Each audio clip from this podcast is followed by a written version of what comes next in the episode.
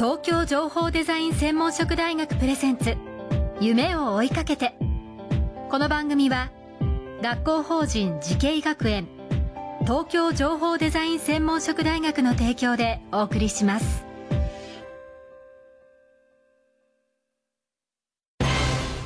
こんな未来あったらいいな。こんな世界できたらいいな。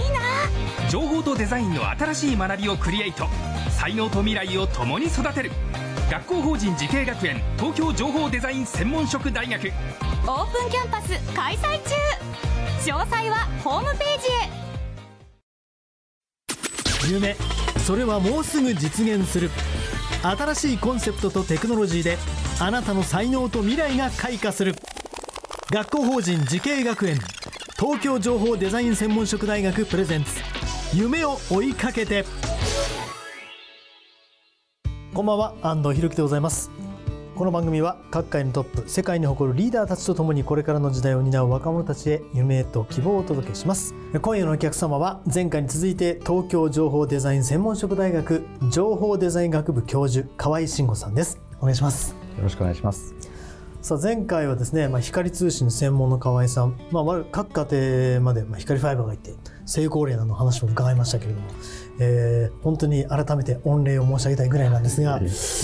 さあ、えー、今回なんですがこの先10年後20年後そしてまあ長く言うと100年後の未来を予想していただくんですがいわゆる光通信通信の分野で10年後20年後どういうふうに予想されてますか？はい。えーとそうですね、まあ、20年100年となってしまうとちょっとだんだん遠すぎる気もしますので、はい、まず10年後ぐらいのお話からちょっと考えさせていただきたいと思うんですけど、はい、まあ、10年後っていうと今2023年ですから、うん、2033年30年代ですね、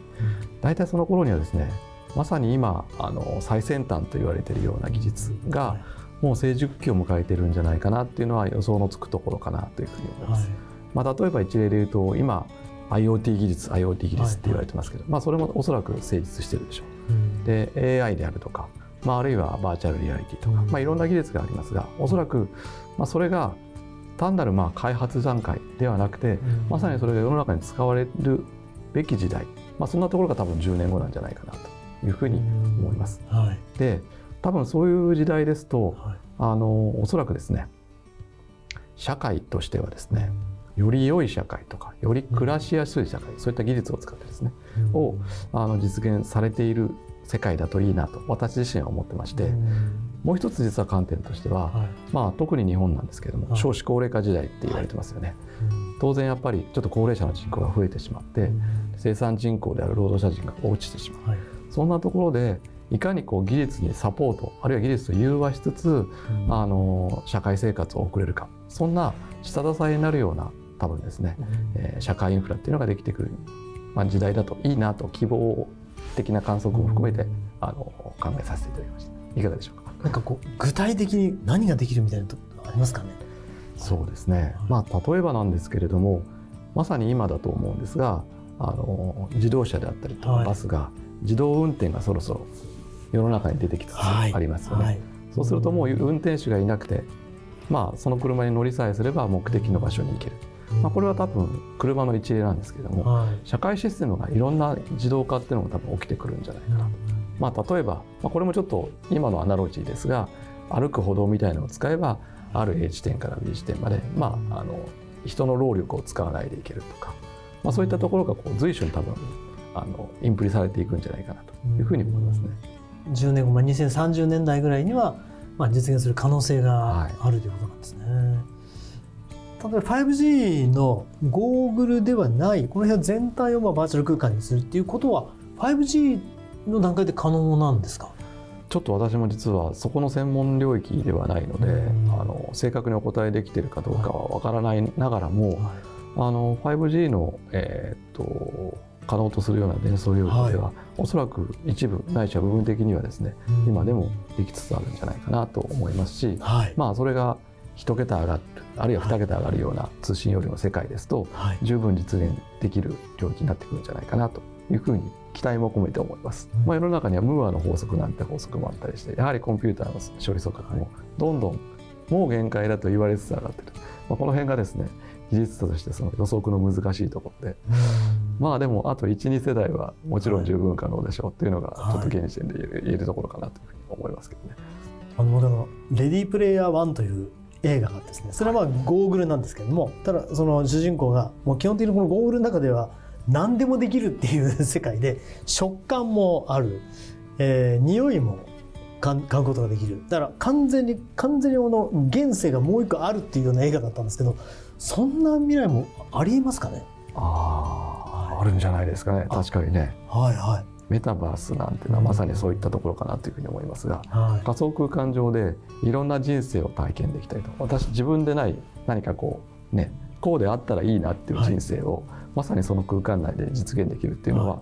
それに近しい話かなと思っていて、十分可能かなというふうには思いますね。面白い世界だと思います私も。じゃあ可能性はゼロではないということなんですね。そうですね。あの本当にもう完全に別の人生をもう一個できるっていうようなね映画だったんですけどじゃあ河合先生は完全不可能ではないということなんですね。そうですね。そういう意味で言うと本当楽しみですね。この通信の容量が増えていくっていう世の中っていうのは。はい、でもそれご自身で研究されてるってすみません。本当に素人みたいな質問なんですがどんなお気持ちですか？それも目の当たりにこう研究されてるっていうのは。まあ、私自身は実は、あの楽しみながらかつ使命感、まあ、半々かなという形ではあるんですけれども、あのまあそうですね。うまく表現できるかちょっと分かりませんけれどもそういった非常にこう近あるいは遠未来的な話の中に自分を置いてユーザーとして楽しみたいなっていう気分ももちろんありつつですし、はいはい、かつ、まあ、冒頭で申し上げたようにそういった技術を使っていただく、はい、あるいは自分がイノベートするっていうその、えー、なんて言うんでしょうか喜びっていうんですかね、うん、そういったものも実はあの内包してますので、はい、ちょっとどちらでもやはりどちらの意味でも楽しみかなというふうに思いますね。うん、はいいやいろんなお話を伺えて本当に幸せでした。えーまあ、そういう人材その河合先生の後を継ぐ人材もまた育てていただけると本当にありがたいなと思いますね。そうですね。河合先生ご自身具体的にどういう人材を育てたいと思われてますか？はい。あのそうですね。うん、まあえっ、ー、と端的に申し上げると、まあ先ほどから申し上げているように、うん、これからの社会の課題をどう捉えるかとか、はい、あるいはその課題を情報技術であるとかデジタル技術を使ってどういってどのように解決していくか、うん、そういったですねあのテクニカルスキルと観点と両方兼ね備えたようなですね、まあ、そういった人材が必要だと思います。うん、まあ、言い換えるとですね、えっと、問いを作れる人、まあ、そんなような実は人材が、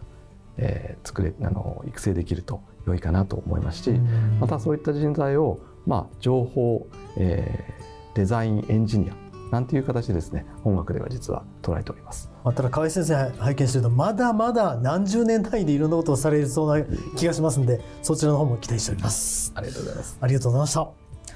今夜のお客様東京情報デザイン専門職大学情報デザイン学部教授河合慎吾さんでした。改めてありがとうございました。ありがとうございました。この番組は YouTube でもご覧いただきます。TBS 東京情報デザイン専門職大学で検索してください。それではまたお会いしましょう。さようなら。